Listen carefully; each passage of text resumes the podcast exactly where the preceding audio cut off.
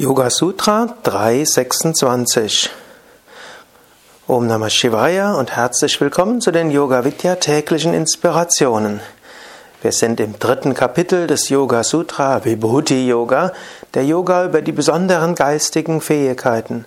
In den nächsten Phasen, also ab 26. Vers des dritten Kapitels, spricht Patanjali über Methoden, wie man sein feinstoffliches Wahrnehmungsvermögen verbessern kann und so mehr intuitives Wissen bekommen kann.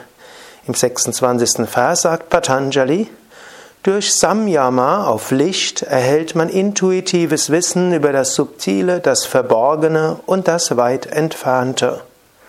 Samyama, liebevolle Achtsamkeit in den Schritten Dharana, Dhyana und Samadhi, Konzentration, Absorption und Verschmelzung, ist ja das, worum es im dritten Kapitel geht. Samyama auf Licht, Intuitives über das Subtile, das Verborgene und das weit Entfernte. Eine der Techniken, die du vielleicht kennst, ist Tratak, das Starren auf eine Kerzenflamme. Diese Übung hilft zum Beispiel, um die Konzentrationsfähigkeit zu entwickeln, den Geist positiv zu machen, aber vor allen Dingen hilft es auch, das feinstoffliche Wahrnehmungsvermögen zu entwickeln. Das ist aber jetzt ein anderes Thema. Du kannst dies auch nutzen, um zum Beispiel auf Pflanzen dich zu konzentrieren. Damit fällt es relativ einfach. Angenommen, du hast eine Zimmerpflanze in deinem Zimmer oder du hast vor deinem Fenster einen Baum, dann könntest du jetzt oder nach diesem Podcast oder auch während ich spreche, sofern du nicht gerade Auto oder Fahrrad fährst, könntest du deine Achtsamkeit darauf richten. Du könntest hinschauen und während du dort hinschaust, kannst du langsam deinen Blick unscharf stellen, als ob du durch die Pflanze hindurchschaust.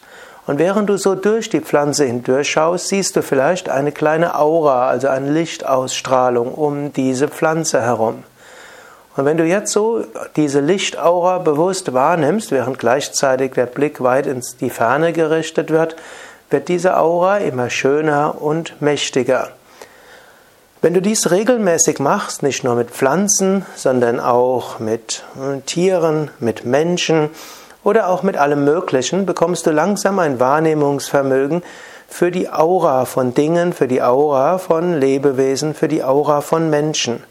Und wenn du die Aura wahrnimmst, dann entwickelt sich auch dein intuitives Wahrnehmungsvermögen und du lernst das Subtile, das Verborgene, das weit Entfernte wahrzunehmen.